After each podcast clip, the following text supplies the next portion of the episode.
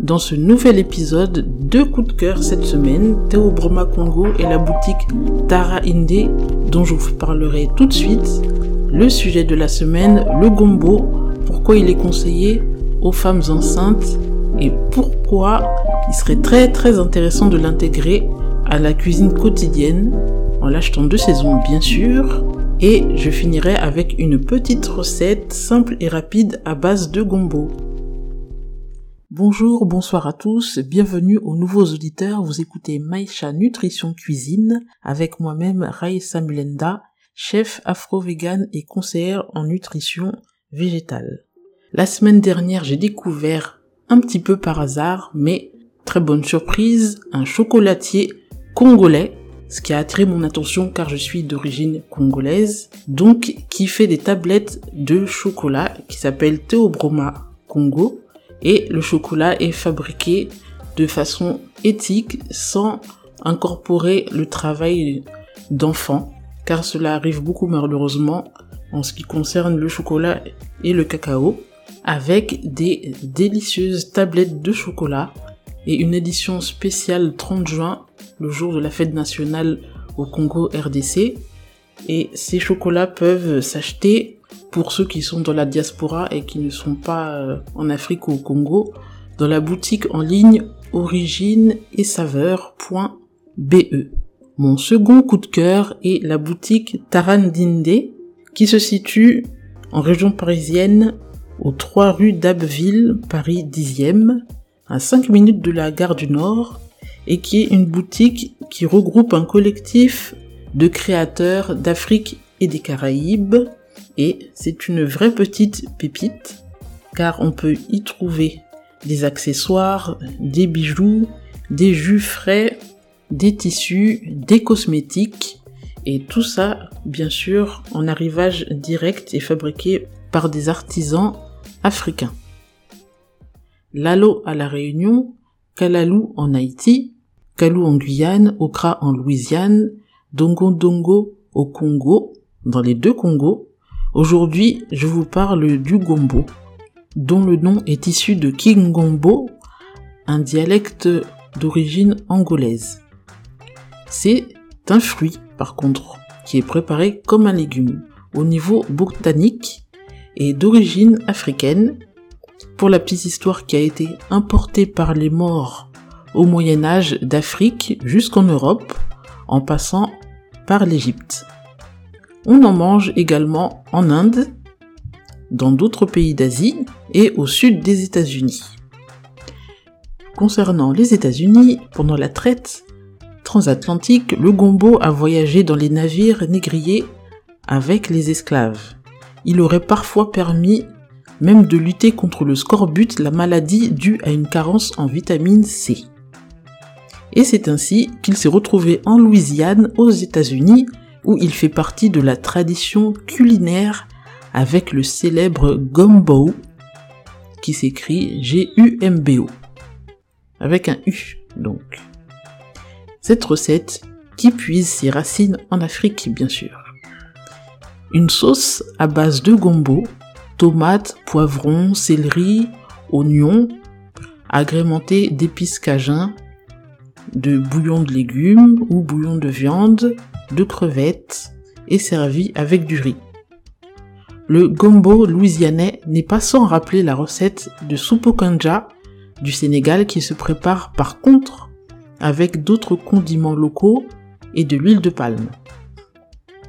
Cette sauce gombo a d'ailleurs ses versions dans de nombreux pays d'Afrique, au Togo, au Bénin, au Cameroun, en Côte d'Ivoire, etc.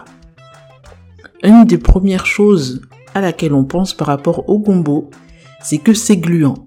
Et c'est vrai que cela peut en freiner certains et certaines. Cela est dû au mucilage contenu dans le gombo, qui fait cette substance un peu gélatineuse gluante. Mais c'est un avantage en cuisine car cela permet de bien lier les sauces. Autre avantage nutritionnel qui s'avère très intéressant, le gombo est riche en vitamine B9. Cette vitamine aide l'organisme à fabriquer et à renouveler les cellules du corps et aussi les globules rouges et blanches. Le gombo est d'ailleurs connu des femmes enceintes car on le conseille pour avoir une grossesse saine. Le gombo est aussi riche en vitamine C qui est un puissant antioxydant qui permet de ralentir le vieillissement des cellules internes et renforce aussi le système immunitaire afin de mieux lutter contre les infections. Il est aussi riche en fibres qui est très important pour avoir un bon transit. Les fibres ont également la capacité de réduire le mauvais cholestérol et de limiter le taux de sucre dans le sang. Donc le gombo est un aliment recommandé aussi aux diabétiques. On retrouve dans le gombo d'autres minéraux intéressants comme le calcium et le potassium. Il est faible en calories mais très riche en nutriments. On peut le préparer mis à part en sauce ou en soupe, bouillie ou vapeur, frit, des rondelles de gombo frit, ou en beignet ou même pané. Pour les personnes qui veulent éviter le côté gluant, il faut cuire le gombo entier ou couper en grosses rondelles, en trois. En frais, il faut les choisir pas trop longs ni trop gros, sinon ils sont trop fibreux. Au réfrigérateur, on peut les conserver 2-3 jours bien au sec. On peut aussi les congeler pour que ce soit plus facile. Le gombo peut s'acheter dans les épiceries exotiques africaines ou même indiennes et vous pouvez en retrouver en rondelles séchées ou en poudre aussi. Les feuilles de gombo sont aussi comestibles. On les mange dans plusieurs pays d'Afrique centrale préparés sous forme de sauce. Il y a par exemple le plat de Kellen Kellen du Cameroun, une sauce aux feuilles de gombo qui se mange avec du couscous de riz. La sauce de feuilles de gombo peut se préparer à partir de feuilles de gombo séchées qu'on peut se procurer dans les épiceries africaines en ligne. Si vous mangez du gombo, gardez les graines en les faisant griller à la poêle un peu torréfié, et moudre ensuite, on obtient un bon substitut de café. Très intéressant. Je viens juste de le découvrir comme vous en préparant cet épisode. Donc, tout est beau dans le gombo. Le gombo était aussi utilisé autrefois en usage médicinal pour augmenter le volume de sang. Les feuilles de gombo étaient utilisées en cataplasme pour soigner les enflures et certaines maladies comme euh, les ourillons ou les maladies liées à la dysenterie. Donc je crois que le gombo a peut-être gagné son titre de super aliment.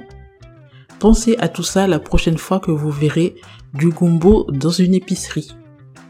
Maintenant, la petite recette rapide, simple et facile à base de gombo. Choisissez des petits gombos bien verts, rincez-les à l'eau pour euh, bien les nettoyer.